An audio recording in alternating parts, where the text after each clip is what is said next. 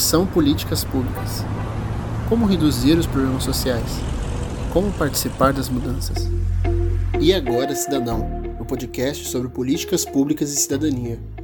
Uma iniciativa dos alunos do sexto semestre de 2020 de Relações Públicas da FECAP São Paulo. E agora, Cidadão,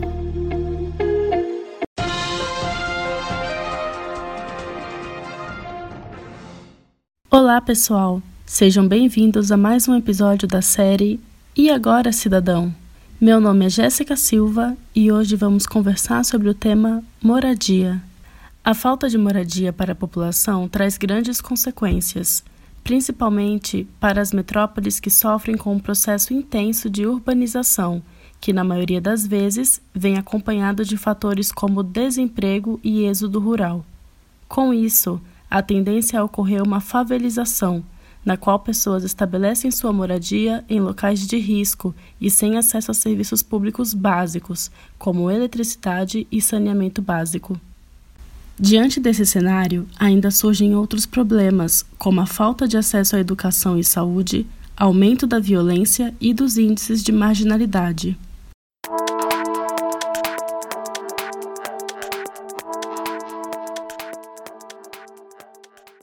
Ao decorrer dos anos, as instituições financeiras se mudaram para a Avenida Paulista, assim como os shoppings foram construídos em bairros distantes do centro, intensificando a noção de que essa região serviria apenas como um bairro de passagem, contando com Minhocão e grandes terminais de ônibus, como o Terminal Parque Dom Pedro II e o Terminal Bandeira. O abandono das empresas e da população de maior renda desencadeou a falta de segurança e limpeza dessa região por parte da prefeitura. O desinteresse econômico levou a outro efeito colateral. A manutenção dos prédios vazios e o acúmulo de dívidas do IPTU se traduziram em prejuízo para os proprietários que, por sua vez, acabaram abandonando as edificações.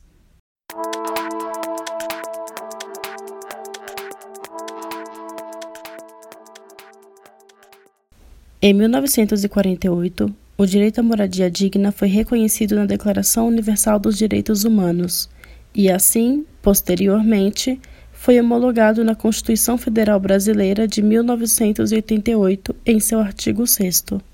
A falta de ações do governo municipal sobre as questões habitacionais escancara a realidade de mais de 45 mil famílias que estão abrigadas em aproximadamente 206 ocupações na cidade de São Paulo com base em dados da Secretaria Municipal de Habitação de 2018. De acordo com a FGV, no estado de São Paulo há um déficit habitacional de 1 milhão e 800 mil residências, e considerando a cidade de São Paulo, seriam necessários 474 mil domicílios para zerar o índice. O maior problema, levando em consideração o orçamento separado para as questões relacionadas à moradia, é que o ideal a ser investido é entre 10 a 15% do orçamento total em uma cidade grande como São Paulo, mas que na realidade não chegam a 1% e continuam diminuindo a cada ano. No ano atual, o orçamento para essas questões públicas é de 471 milhões de reais, abaixo do índice de 2018, o que mostra que este problema é invisível para grande parte da população pois não é dada a devida atenção por aqueles que têm o seu direito à moradia garantido.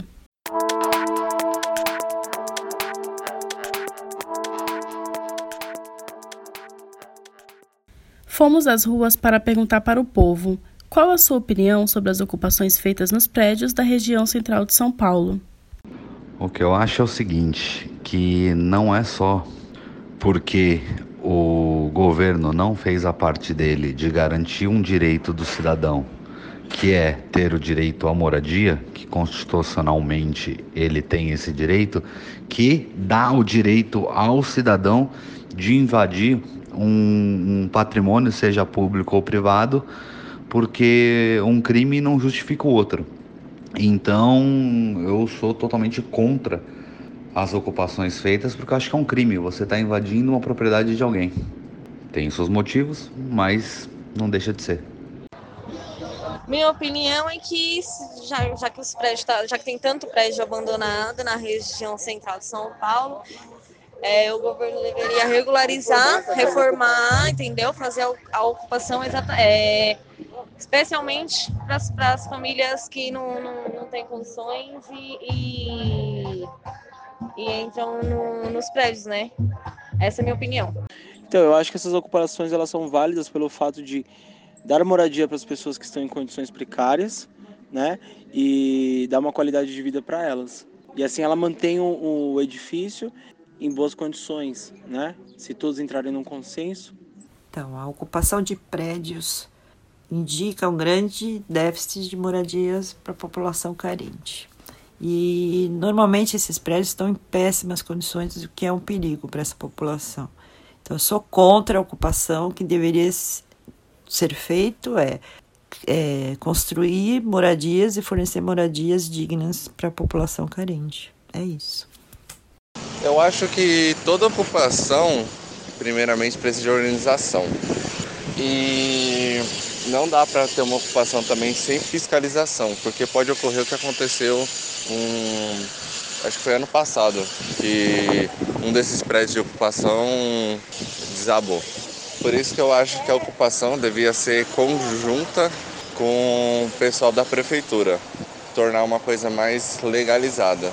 Porém, como nós sabemos, a prefeitura e muitas vezes é contra esse, esse tipo de ocupação. Então, eu acho que a minha conclusão final é que eu sou a favor da ocupação, mas eu gostaria que a prefeitura agisse em conjunto com o pessoal do movimento para tornar uma coisa mais segura para o pessoal que não tem onde morar.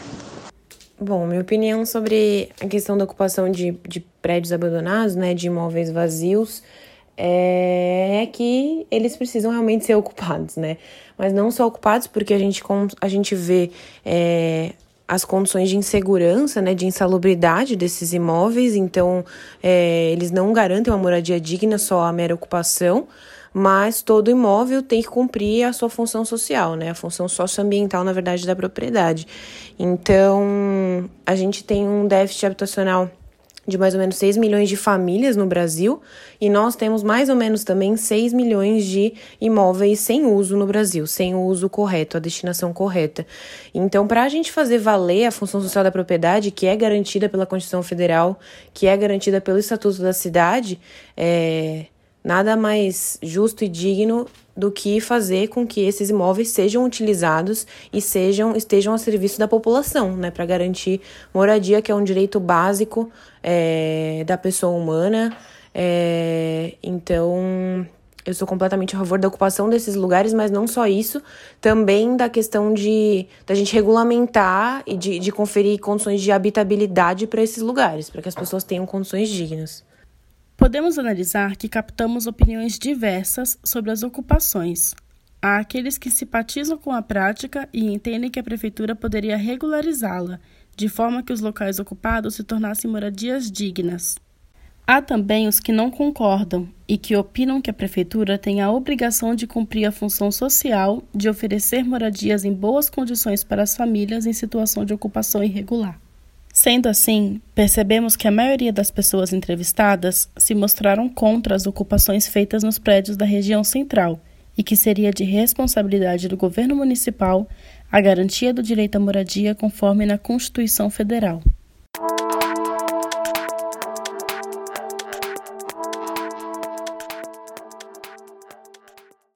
O especialista que vai conversar conosco a respeito do tema é o Anderson D'Alessio coordenador estadual do Movimento dos Trabalhadores Sem Teto, MTST. Junto com seus colegas, organizou a maior ocupação da América Latina, a ocupação Povo Sem Medo de São Bernardo, no município do estado de São Paulo. A ocupação ocorreu em um terreno de mais de 109 mil metros quadrados, que estava há mais de 30 anos sem cumprir a função social.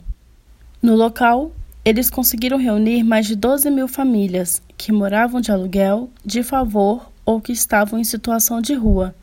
Anderson explica que, com muita luta, a ocupação aconteceu por sete meses e três dias e que todo esse esforço permitiu que eles conquistassem quatro terrenos: um em São Bernardo, um em Diadema e dois terrenos em Mauá.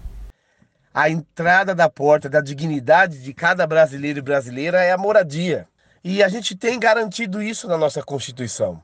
Mas, infelizmente, hoje as famílias têm que ficar se humilhando, é, morando em barraco, morando em costa, morando de favor. É, a, e, a, e a gente tem também as pessoas em situação de rua. Então, acho que cumprir aquilo que está na Constituição e cumprir aquilo que fala no Estatuto da Cidade e no artigo 5 da Constituição, que é a, a, função social da terra, se, todo, se todas as prefeituras cumprissem aquilo que está na Constituição, que fala da, da função social da terra, todo mundo já tinha moradia hoje, todos já estavam, já já tinha já o seu sonho, que é estar debaixo de um teto que você pode chamar de seu. Porque a maioria, a maioria do nosso povo hoje não dorme tranquilo, porque no dia seguinte pode ser surpreendida com a prefeitura batendo na sua porta sendo para ter o despejo. Dalécio também apresenta dados dos locais abandonados e reafirma a importância do MTST nessa causa social. Hoje nós temos 7 milhões e meio de imóveis vazios no Brasil e 6 milhões de famílias sem moradia. Ou seja, você dá moradia para 6 milhões e ainda sobra um milhão e meio de moradia. E a importância dos movimentos sociais nisso é fazer com que as pessoas abram os olhos, fazer com que as pessoas saibam o, que, que tem direito de se manifestar.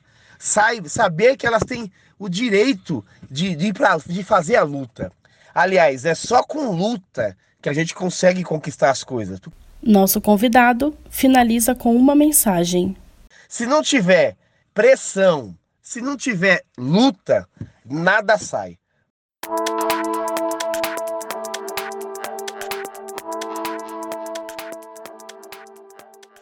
podemos ver que o problema de falta de moradia em São Paulo é um problema que, na teoria, é simples de resolver, porém, na prática, há uma má gestão que invisibiliza essa questão e não cumpre o seu papel de dar uma moradia digna para o cidadão. Espero que esse episódio tenha sido esclarecedor para vocês e que vocês entendam que, para resolver esse tipo de situação, nós devemos exercer os nossos papéis como cidadãos, para pressionar os governantes a cumprirem o trabalho deles, fazendo que assim todos tenham onde morar e uma vida digna.